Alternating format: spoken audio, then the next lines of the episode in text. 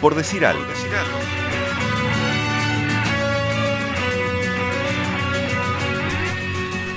Continuamos en Por Decir Algo, son las 13.30, clavaditas, estamos en vivo en Radio Mundo 1170 AM con invitados en este espacio, el espacio de la entrevista de los viernes. Y este ciclo es para conocer deportes nuevos en Uruguay, deportes que capaz no son tan conocidos. Y hoy nos visitan Osvaldo Korn y Pablo Veloso del Montevideo Boulder Club, bienvenidos. Eh, si se acercan a los micrófonos va a ser todo mucho más fácil en esto. No, no les quiero. Acercarlo nomás que se mueve. Impecable. Vamos a hablar de, de boulder, de escalada. Así Eh, es. La verdad que yo cuando me dijeron escalada, eh, pensé escalada en Uruguay parece una contradicción. Porque acá No hay cosas altas. penillanura levemente ondulada, no sé qué, qué escalamos. Y sí, mira, a mí me pasó lo mismo. Yo vine de Venezuela y, y vine a estudiar y, y- y ahora, ¿dónde voy a calar? Lo- me imaginé como me imaginaba Uruguay cuando lo visitaba de niño. Este, lo, paichato, ¿no? Claro. Pero por suerte hay un montón de lugares lindos para escalar, muchas posibilidades para desarrollar el, el deporte. ¿Ya escalabas en Venezuela entonces? Sí, vi, escalaba ¿Qué? allá. ¿Montañas o qué? Eh, se- comenzamos con escalada, como, como estamos comenzando acá, en Boulder. Es un gimnasio de escalada de- que no se utiliza cuerdas, una modalidad ¿no? de la escalada. Y, y claro, la escalada es todo, la escalada es, es todo, en- es vivirla en todas sus formas, ¿no? Y comenzamos con ese murito en la ciudad y fines de semana íbamos a la roca. Y en la roca, bueno, sí, la roca se prepara previamente para escalar o se iba a hacer... Nada, disfrutar de ella, ¿no? Escalar en roca. ¿Mm? Ahí Y Osvaldo, tú sos chileno. Así ¿Qué es. relación tenías en Chile con la escalada? Y muy cercana, mi, mi abuelo fue el que me, me abrió la puerta como al mundo de la montaña. Bueno, en Chile está la montaña. Claro, muy presente. exacto. Y desde el 2005 ahí que me empecé, me profesionalicé en el tema de la escalada. Como yo, Bien. yo hice clase y todo eso. ¿Cuántos tipos de escalada hay? Hay abundantes. Abundantes, Sí, sí. ahí Ujú. en, en sí está la escalada clásica, tradicional, ¿no? Que es una escalada de- con cuerda y implica un montón de equipo, manejo de equipo. ¿Eso es el no alpinismo? no invasivo. ¿Es lo que se conoce como alpinismo o son cosas distintas? Eh, son cosas distintas. Yo te lo resumiría como en, en tres tipos de escalada. Está el boulder, que es una modalidad que busca más que nada mucha dificultad. Después tiene la escalada deportiva, que también eso ya implica el uso de cuerda, como decía Pablo. El, el- el boulder es de la palabra en inglés, es una roca, Bloque. un bloque, claro, que vos subís hasta lo que la altura que tenga el bloque. Ya la escalada deportiva son vías de 20 metros, 30 metros, etcétera. Y después tenés la que es la escalada tradicional, que va un poco de la mano con lo que hablas vos del alpinismo, eh, que son vías de muchos largos de cuerda, o sea, sube uno, sube el otro, sube uno, sube el otro, y como que en esas tres eh, ramas la puedes Sí. medio que clasificar de alguna forma. Eh, ¿Y cuál es la de la de la pared, la que vemos de vez en cuando nos cruzamos ahí en la tele de, de subir una determinada pared que tiene los encastres, no sé cómo llamarlos, en, en el menor tiempo posible? Ahí, ahora justo con, hay una, ahora es una modalidad que entra en los Juegos Olímpicos, la Claro, escalada, ahí ¿no? va, la de tocar hay- el botón cuando ahí llega, va, ¿no? Y hay tres modalidades, una velocidad, ¿no? Que es eso, que son, es como carrera 100 metros plano, ¿no? Pero para 100 arriba. para arriba y eh, suben dos y los dos compiten hasta llegar al, con la el menor tiempo posible. Pero además está la escalada en bloque, que implica hacer rutas, ¿no? Muy técnicas, de mucha fuerza, eh, en un periodo de tiempo, pero en realidad el que gana es el que la hace en el menor número de intentos posibles, ¿no? El que tenga la capacidad de leer y descifrar la forma de subir y, y tener eh, Ah, eh, a- lograrlo en el menor número de intentos posible.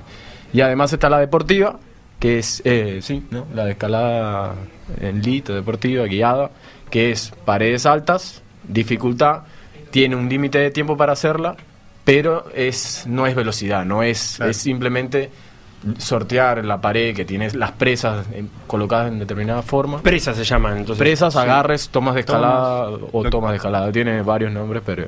Esa- busca- eso- y busca todo esto dentro de lo artificial. Eh, Lo artificial es el plástico, la escalada en, en paredes. en lugares armadas. cerrados y en Claro, paredes armadas. indoor, Indoor. o gimnasios. Y eso tiene un diseño, me imagino. ¿Hay alguien que se dedica a diseñar eh, las, dónde van los agarres?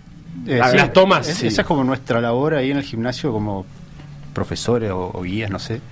Eh, nosotros permanentemente creamos rutas o caminos tratando de eh, buscar, no sé, dificultad en fuerza, dificultad en equilibrio, en elasticidad, para que la gente se divierta, que eso es lo Claro, y no subir siempre lo mismo, ¿no? Exacto. Es bastante dinámico, sobre todo el boulder, ¿no? Porque es paredes bajas y tenés ma- mejor, for- más capacidad de mover y hacer, darle vida al gimnasio. Vos vas diseñando rutas, ¿verdad? Forzando movimientos para que la gente se dé cuenta de, de- de- y viste lo que te dije de leer, tener la Sí. capacidad de leer, bueno, es la idea es tener la capacidad de ver la ruta, hacer una lectura, ¿verdad? Y hacerla en la menor número de cantidad. ¿Hay en esa ruta un camino correcto, digamos, similar a lo que pasaría si fuese en la naturaleza, que digas, bueno, yo tengo que ir por acá para que esté bien, o se trata de, de que hay muchas opciones que podés ir construyendo durante el camino?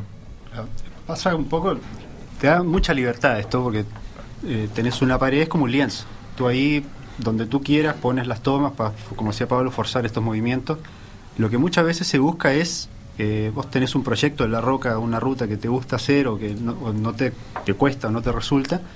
Vos tratás en, en tu cabeza, en tu memoria, traspasar esos movimientos que tenés que hacer, esa secuencia, al boulder y los puedes recrear, cosa que después entrenás esos movimientos y una vez que te sale bien, puedes ir a, a la roca otra vez y hacer esos movimientos con éxito. ¿viste? Porque eh, eh, de alguna manera es eh, emula, trata de emular alguna cosa de la naturaleza, alguna cosa real. Exacto. Sí, Como- si nosotros tuviésemos, creo Idealmente, que sí. roca, eh, Exacto. en todo Montevideo roca para escalar, creo que estaríamos ahí, no estaríamos No harían gimnasio. En realidad, este, siempre uno busca, bueno, el gol, la meta de, de esto es escalar en roca, ¿no? Obviamente. Al- pero surgen estos lugares, ¿verdad? Que nos permiten practicar, mejorar técnica, mejorar fuerza. Es un, un deporte que tenés que estar ahí entrenando Es todo el tiempo, fortaleciendo. muy, muy Dejas de escalar una- un mes y perdés fuerza, pero además perdés piel. Es algo que tenés que hacer callo en las manos. Las presas y las rocas son abrasivas, ¿no? Y en, Entonces el- nosotros y en el tenemos caso del, especie de guantes. del boulder, ¿cómo es? De textura. Trata de emular. Sobre Exacto. todo porque necesitas cierto, cierta fricción para poder sentir precisión y agarra, ¿no? Seguridad al momento de agarrarte. Pese a que las tomas son artificiales, eh, se trabaja con distintas arenas, cristales de cuarzo, etcétera, que le da cierta textura a estos plásticos, son resinas o qué sé yo. Y eso, como dice Pablo, te lastima de cierta forma la piel, pero por eso vos practicás y endureces las manos. ¿Qué tiene que tener un, un buen escalador eh, en cuanto a, a físico? Me imagino yo que hombros, codos, muñecas, pero además eh, el core, ¿no? Para tener estabilidad. Sí, para Hay, va- hay de todo. Para mí Eh, más la actitud. ¿Sí? Eh, sí, si te gusta y quieres probar, eh, tu cuerpo se va a adaptar al, al deporte, como que creo que cualquier deporte. Ya cuando quieres dedicarte de una forma así como, no profesional, pero realmente dedicarte a escalar, ahí sí empiezas a trabajar Claro. ciertas cosas. un escalador bueno es un escalador integral. Claro. Hablamos de técnica, hablamos de fuerza, de equilibrio, ¿verdad? Y un, un escalador que maneje todo eso tendría mayor posibilidad de ver una ruta técnica, hacerla, ver una ruta de, de- de fuerza y hacerla, ver una ruta de equilibrio y hacerla. ¿no? ¿Y a ustedes personalmente qué parte les gusta más de ese proceso? Porque me imagino que la, la escalada es como eh, lo que corona la actividad, pero después debe haber muchos momentos como por ejemplo elegir la ruta o encontrar una ruta que, es, que se adapte a mí o elegir el equipo con el que lo van a hacer. ¿Tienen a- a- alguna parte eh, favorita de esas? Y sí, que, que te seduja, que digas, pa, qué lindo, estoy preparando el equipo para, Para mí, esto". exacto, es como, el- eh, como muy romántico todo esto de decir, no sé, a mí eh, me ocurre, vamos a escalar a, qué sé yo, te, te hablo de Chile, a un lugar que se llama Cochamó. Y un año antes tu cabeza ya está viajando con Sí. eso y decís, está, eh, quiero hacer tal ruta y la buscas en internet y haces toda una preparación, escalás, entrenás y sí, lo coronás con, con el viaje y todo eso y, y pasa a ser como vi- vivís en base a, a lo que querés escalar y cómo querés escalarlo. y ves cosas en la vida y decís, ah, esto lo podría escalar, les pasa eso de, no sé, ver un edificio, una pared. Las canteras del Parque Rodó. Ah, tiempo me la cantera, ah, mirá, está- es más polémico la Sí. cantera para acá. ¿Sí? Sí, sí, está complicado. Ahí hubo, No está permitido. Se clausuraron hace poco. Sí. Ah, después de un accidente. No, no un ¿O no accidente, ca- No, cayó una, un bloque. una piedra, un desprendimiento de roca ahí y bueno, por, por medidas de seguridad se tomaron acciones. La intendencia fue prohibir el- las actividades de escalada, pero hay todo un tema ahí de, de reactivación del sector. Exacto. Es un tema de, de que los escaladores, en- para nuestra forma de verlo, es como estás sacando unos unas personas que están haciendo mantenimiento a diario del sector. No, uno no escala en roca suelta, uno, es- son cosas que se toman en cuenta al momento de escalar, ¿no? Entonces, me pare- nos parece que está se está trabajando en tratar de que De volver a habilitarlo. de volver a habilitarlo para poder Es escalar. un beneficio para el sector mismo. Deportivo y bueno, para la comunidad y le da vida, ¿no? Claro. Pregunta a Ismael, oyente. A ver. ¿Cuál fue la roca más difícil que han escalado o intentado escalar? Choclo. No, es difícil. ¿Choclo Eh, te dijo? Sí, me dicen choclo. Bien. Korn. Es Osvaldo Korn. Ah, es muy bueno. Ahí está. Perdón. Choclo. Eh, no, está bien, está bien. Este, es difícil como buscar la más difícil, porque uno no busca, te, te hablo de mí, Eh, busco más que nada como l- las sensaciones que me va entregando y después veo si fue difícil o no, como que puede que haga una ruta que haya sido muy fácil, pero que a mí me costó mucho por otros motivos y la disfruté mucho más de haber hecho un- una roca de mucho más dificultad. ¿Alguna de la que te enorgullezcas haber, haber conseguido? Digo, que hayas Eh, disfrutado más. Bueno, Cochamó tiene, es que son muchas, muchas rutas. Escalamos ahí una que se llama Go Big or Go Home, que estuvo entretenida. ¿Quién le pone nombre a la ruta? Eh, por lo general es el que la equipa, o el primero que logra... ¿Qué significa que la equipa? subir. Equipar, como decía Pablo, hay una preparación antes de la roca. Eh, Antes de ir a la roca. antes o- de ir, tú miras y ves si es un- una roca que sea viable de escalar. Una vez que haces eso, eh, se llama equipar, que tú vas desde abajo, desde arriba, y con un taladro pones un, un- un bolt, que es un, un tornillo de anclaje mecánico, y ahí pones un seguro que nosotros le llamamos chapa. De esa chapa tú colocas otro dispositivo que se llama mosquetón, con una cinta de tela que unida a otro mosquetón, y ahí vas pas- pasando tu cuerda. Esos son tus seguros, en el caso que tú caigas vas a quedar desde el último seguro que, que pasaste. ¿Viste? ¿Qué- eh, ¿Cómo te ve para nombrar ruta, Seba? Yo sería buenísimo. yo te- Pero te hay, una- vendría hay muy un límite en la imaginación. Hay alguien que le ha puesto nombres tipo y que alguien le diga. No, da, no, no da para poner. Hay de eso, ¿no? Hay de todo. Hay de Hay de todo, esos nombres, sí. sí. Pablo, una tuya que acá hayas escalado. Y creo, mira, coincido con Osvaldo que cada ruta tiene lo suyo, ¿verdad? Y cada experiencia es distinta. Sin embargo, el- mi primer multilargo, que es una. El multilargo es. Son paredes muy altas, ¿verdad? Que ameritan el uso de. O sea, vas en varios tramos porque la cuerda no, no da para Claro, subir cuerdas son 300 de- metros. Entonces vas de 30, 30, 30, Ahí 30, va. conquistando cada largo. Y en Venezuela, igual en la zona de los Andes de Venezuela, en- también mi primer multilargo con un amigo en, en un tipo de escalada que yo no manejaba, tradicional, que es, eso, es una escalada que co- colocas en vez de esas chapas que están fijas, son seguros móviles. Vos colocas el seguro, lo colocas ahí, te enganchas ese seguro, seguís para arriba y después recuperas todo ese equipo y no queda nada en la roca. ¿no? Claro. Y la experiencia de, da- de, de la- de- de ese multilargo, que fue mi primero, fue como el- una sensación, algo que no voy a, no se olvida fácil y que lo, lo tengo ahí. en La primera, la primera, ¿no? La primera. ¿Y cuál es el papel, eh, y también en esto la primera, del riesgo y del miedo en, en la escalada? Uno a priori, sin saber, eh, piensa que es muy posible morirse, ¿verdad? A la, a la primera de cambio, bueno, yo acá me va a caer y me voy Al a primer morir. resbalón. Claro, pero ¿cuál es el, el papel que ustedes le dan al miedo también en, en el sentido de motivante a hacerlo? O no sé si al miedo, pero sí a, la- a esa adrenalina. Y realmente cuánto tiene de riesgosa la actividad y, y cuánto en realidad está tan controlado que, que es difícil que te pase algo. Eh, sabiendo, ¿no? Miedo da, siempre. Tipo, no es que seamos tipo superhombre que no nos da miedo. Eh, uno aprende a controlarlo. Tipo, te sudan las manos, qué sé yo, respirás, haces. Lo trabajas. ¿Miedo a qué? ¿A caerte, a caerte a la y darte un pie. qué sé- Pero ¿cuáles son los miedo. miedos comunes? Por ejemplo, que un seguro esté mal puesto, que, que yo me haya olvidado de engancharme. ¿Cuáles son las cosas que, que pueden suceder que, que digas, pa, esto? Yo creo que es a caerte y hacerte gol. Sí, en realidad la escalada cuando viste que Osvaldo te trató de describir que vas subiendo y vas conquistando cada seguro a medida que vas subiendo, ¿no? Tú vas, te colocas en uno, vas subiendo y vas ganando cuerda y al momento de agarrar cuerda, antes de pasarlo por el otro seguro, ¿no? Ya ves que tu protección está abajo. Claro, tenés unos Entonces tenés una que- caída, tenés un- una sensación de caída que, a veces- que muchas veces te frena en el desempeño de tu escalada.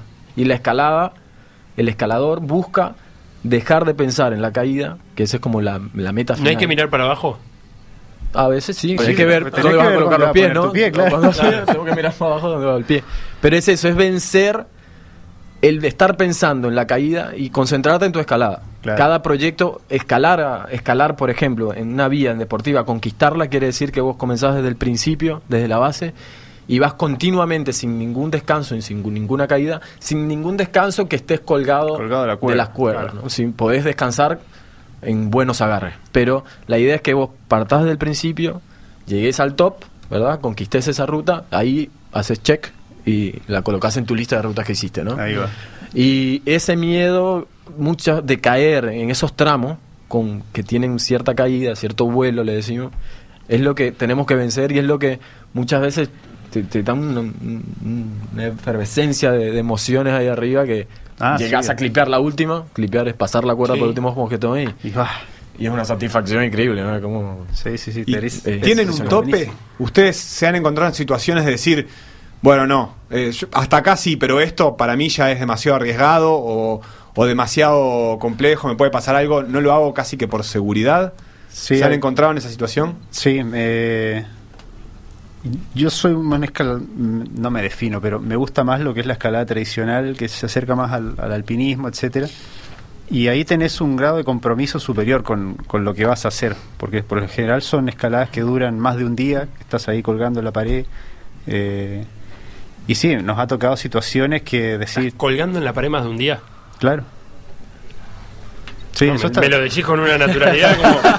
Bueno, ¿quién no, verdad? ¿Quién no pasó colgado en la pared un día? semana dos, tres veces por lo menos. Eh, ¿Qué significa eso? ¿Qué, qué es colgando de la pared? Y ta, es eso, Es como eso. que no, no lo puedo definir más. Pero, pero a nivel de, de cosas de la vida cotidiana, ¿cómo, cómo, cómo llevas ese día? Acá vos digamos? resolvés el problema. Ah, Eh, vas al ¿qué com- baño. qué comemos? ¿Qué comemos? Comes poco, eso es una Sí. de cosas como que uno no, no disfruta de estar ahí, que comes poco y tomas poca agua porque tenés que cargar con todo. claro. Y, se- ¿Y se es agua o es algún. eh, Sí, es agua, eso- alguna bebida isotónica o alguna cosa de esa? Sí, pero el agua tiene todo, no sé. ¿Y qué te llevas para comer? ¿Algún gel, alguna fruta, alguna barra de cereales? Me Yo imagino soy- cosas livianas, ¿no? Exacto, yo soy mucho de la polenta, como que la polenta es porque pesa poco y es agregar agua y está pronto. Te, coci- te cocinas, entre Sí, comillas, ahí. Hay- ¿Con fuego? Exacto, hay un montón de equipos que Pero tenés ya un recipiente para la polenta. Por eso, se, te lo traduzco así muy fácil. Vos empezás a escalar y abajo dejás en una cuerda que la subís con vos, una mochila grande que ahí tenés tu bolsa de dormir, eh, tu cocinilla, tu olla, agua, comida, etcétera. Te vas para arriba, lo que te des esa cuerda. Subiste, no sé, 50 metros. La- Remolcás la, la remolcás mochila. cuerda, exacto, subís la mochila, dejás atada ahí, te vas para el siguiente. Llegás a los 50 metros más de cuerda y volvés Claro, a y esa mochila no puede pesar mucho. Claro, o sea, puede pesar lo que vos Lo que, claro, pero vas a gastar mucha energía subiendo esa Exacto. ¿Y la bolsa de dormir en qué momento se usa? Y de noche. Pero, pero a- a- llegás a un punto en el que hay un lugar para armar la carpa o armás carpa colgando de la, Sí, hay de, una- la, de, la, de la pared. Por lo general, yo busco. Vos planificás la ruta antes, como te decía, estás tipo Mm. un año antes buscando eso. Y hay ciertos lugares que uno llama repisas, donde está. Te, Ahí te da para acostarte. te, te da para acostarte o dormís medio sentado. Nunca es cómodo, por eso tratás de, de evitar el pasar una noche. Aparte, supongo que tenés que, que utilizar la mayor cantidad posible de luz diurna. Exacto. Tampoco que duermas Exacto. como Facundo Castro. Eso es, Eh, sí, eso es. está. Como que se acaba de levantar, estaba colgado de una pared. Ahí va. Sí, él- él- él- había preferido. Em, otro tema, ya que estamos en, este- en esta parte de la escala, eh, de la escalada. em, Sebastián y yo hemos hecho eh, grandes conocimientos, hemos, hemos desarrollado grandes conocimientos de, Sí, de de todo. alpinismo. Ah. De escucharlo, no entendemos nada, pero nos encanta escuchar sobre alpinismo. eh, y a mí lo que me apasiona mucho es, es, eh, la relación con la montaña del escalador. Sí. Hay algo único ahí, ¿no? Que, que, o sea, lo explican con una pasión, ese, esa- ese vínculo con la montaña que, que está bravo, que digo, que es salado, que está bueno. Sí, eh, es un estilo de vida, tipo, toda tu planificación diaria se va se va en torno a la escalada, de lo que querés hacer, lo que te gustaría hacer, de lo que estás haciendo. Eh, Y añora- añorando la montaña, Claro. ¿no? Sobre todo en... Cuando no estás, la, la, la extrañas. Y cuando estás Sí. ahí te querés ir a tu casa, comerte un churrasco. ¿Vieron el, el churrasco. me imagino el documental de Free Solo de Sí. Alex Honnold que escala sin, ¿cómo se dice? Eh, Eso, free solo. free solo, Free sin, solo. sin ningún tipo de cuerdas Sí, ni, todos los seguros la mano. Una montaña bastante grande, se llama El Capitán, para los que no la vieron creo que está bastante disponible por ahí, que Sí. son como 800 metros, una cosa Sí, así. 900 casi y 900, mil, sí. 900 y tanto. 900 sí. masivas. Viendo, viendo eso, ¿cu- ¿cuánto de esa preparación este, es, es realmente así. Estamos hablando de, un- de una persona que se queda en una camioneta abajo de la montaña, no sé cuánto tiempo es que está, y bueno, termina subiendo, me imagino que, que es muy extremo de todas maneras lo que hizo, obviamente no es común, pero es realmente así ese vínculo eh, obsesivo que se genera, entonces termina siendo así como lo, como lo muestra el documental. Sí, sí, termina siendo Sí. así. Hay, hay sobre todo en, en, esas, a- en esa zona de Estados Unidos, en California y el Yosemite, donde está el capitán, eh, es muy común la vida del escalador en camionetas, que viven rodando y viajando en lugares para escalar. En el caso de Honol es una persona que se ha dedicado a eso, al free solo, a hacer escalada sin cuerda. Y es un tema bastante de cabeza, ¿no? Sobre todo. Son rutas que las puedas son fáciles, entre comillas. Él es un gran escalador y escala a un nivel bastante fuerte. Pero son rutas que él tiene que manejar, controlar, repetir. Creo que en el documental Claro, lo hace eh, lo hacen varias veces. Incluso la- el crux, el crux que llaman la parte más dura, más difícil, lo que define ahí la... Cuando tiene que saltar y agarrarse del otro lado es... Sí, es cuando él, tiene un paso con un pie, ahí. una Sí. secuencia que es muy riesgosa. Y que ¿no? le sale mal muchas veces con la cuerda y, y resbala y como que queda colgando. Claro, sí, después ya logra hacerlo y, y- y bueno, y ese justo enfocan y, y hacen un zoom dentro del documental de ese paso en sí, porque es el paso como más riesgoso que tiene la ruta. Pero la seguridad y el- la cabeza que tiene que tener él, sobre todo le han hecho estudios de, de miedo y cosas así, que creo que no, no sufre de eso. Para mí es un chapita. su- su- si no- ¿Es un qué? Un chapita. ¿no? Yo estoy absolutamente en contra de ese estilo de escalada. ¿Sí? sí, sí. sí. Y muy temerario. Hay, hay un montón de diatribas ahí de, de- de- de problemas y, y- y- en cuanto al, a ese tipo de escalada y el difundirla. ¿no? Claro. Porque es un tema de... está de menos eso. Este, hay muchos escaladores que lo hacían, pero que lo, se lo hacían lo hacían para ellos, para porque porque estaban chapitas. su compromiso, claro. pero, Pero hay, hay una Pero no cosa puedes alentar a eso. Claro, pero no hay una Sí. cosa constante en, la- en- en- o, o- o bastante común de esto de decir de que correr el el límite del peligro como, como una cosa homenajeada, capaz que en el alpinismo en general, es decir, ah, vos lo hiciste así, pero ahora voy a ir yo atrás y lo voy a hacer sin esta cuerda o sin este tanque de oxígeno. Como que hay también Sí, una búsqueda ya. de desafiar el Sí, límite sí. ese. Creo que el, el humano es así. en Sí, todo. ahí el, el ego es El ego, un, va ahí de la mano, creo. un gladiador que hay que abatir, no sé, es, es difícil. Es Sin difícil embargo, en, como- en la escalada se persigue muchas veces la mayor dificultad, no sacrificando el riesgo. El riesgo es algo que está muy controlado por temas de estandarizaciones internacionales, de federaciones internacionales de escalada, que manejan ciertas normativas y que hay redundancias, siempre hay un, un backup, ¿verdad? Un seguro que te respalda si falla otro, ¿no? Esas son cosas que no- por las que se rigen todos los escaladores y nos regimos acá en Uruguay, ¿no? Eh, pero creo que lo que se busca dentro de la escalada, exceptuando el free solo, ¿no? Alejándolo un poco del, es la seguridad.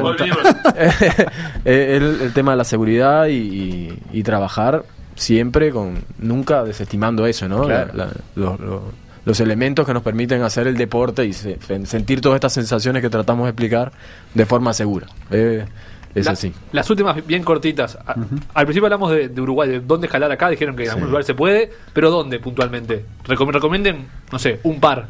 Y el gimnasio de MBC. no, eh, ¿Que dónde queda? También, digámoslo. seguro. Sí, dentro eh, el Montevideo Boulder Club es nuestro gimnasio. Tenemos un gimnasio en Alejo Roseli Ríos 1449, ahí al ladito del zoológico, al- ahí al lado de un club, el 25. 25 de agosto. 25 de agosto. Y eso es para, para nosotros lo que hace, entrenar, ¿no? Para que conozca un poco de la escalada indoor. Cualquiera puede iniciarse. Cualquiera, Sí. sí. Ah, eso no quería dejar de mencionarlo, como que est- está muy bueno que se acerquen, se están acercando muchos niños y, y una compañera nuestra, Valentina, eh, realmente saca la cara por, por los niños, es re buena entrenadora, tanto así que ahora van dos representantes de Uruguay es. a competir a Argentina. Así que re, re Son creo que nuestro- los dos primeros chicos que nos repre- que representan a, A Uruguay en una competencia de escalada. en Unos regionales en Buenos Aires. Sí. están preparándose ahí en el gimnasio. Siempre están ahí deleitando con su Sí. No, está- gran capacidad de escalar que tienen. Sí. y, bueno, copando las paredes. Copando la pared. Qué lindo nombre para cuando tengamos programa de radio de escalada. ¿Qué le ponemos copando la pared? ¿Viste cuando se ríen de Bolivia porque hace deportes acuáticos? Y se van a reír de nosotros. No mar, yo creo que de nosotros tenemos todos los boletos. Arequita, otro lugar. ¿El Cerro Roca- Arequita? Ro- El Cerro Arequita. Es una zona que se está desarrollando. eh, poco a poco se hay, hay que equipar, es una roca que, que hay que equipar, que se, que se ha ido equipando con, con la ayuda de, de todos los escaladores, ¿verdad? Y, y bueno, otros lugares. Sierras de la Mahoma, un lugar que, que- que es muy lindo para hacer el- la escalada en bloque, lo que hacemos en el gimnasio. Cabo Polonio también. Cabo Polonio, balizas ahí, el Cerro La Buenavista, esas, esos bloques de piedra que están en el- sobre el Cerro La Buenavista, este, están es- especiales para hacer ese tipo de escalada, sobre todo porque tenés arena de como crash pad, como colchones. ¿no? Caes ahí en la arena. Ver, hemos y ido para... cerca, vamos a Claro, decirlo, ¿no? también verano suma especial. Llevas unos crash pad, unos colchones que son transportables. La gente no entiende nada. Cruzando Sí, vos el arroyo de baliza con el, con el colchón arriba, te, te gritan, ¿qué haces con el ropero? Una cosa así. Pero está, además ese lugar es lindísimo. Y otros muchos lugares. Sal- grutas de Salamanca. Punta Ballenas, las grutas de Punta Ballena en, en- en verano es un lugar que siempre Al final está lleno de lugares para calar Uruguay, ¿Viste? Sebastián. ¿Viste? La Hay que mirar para adentro. Mucho más que en Chile. Hay que mirar para adentro. Osvaldo, Pablo, muchas gracias No, por a haber conversado ustedes, hasta rato y bueno, mucha suerte Gracias. en este proyecto gracias. que Están los esperamos para hacer un, un programa en Una vivo ahí. demostración desde allá, un programa en vivo. Bueno, con mucho gusto, con mucho gusto. en el gimnasio. Con los niños, ¿no?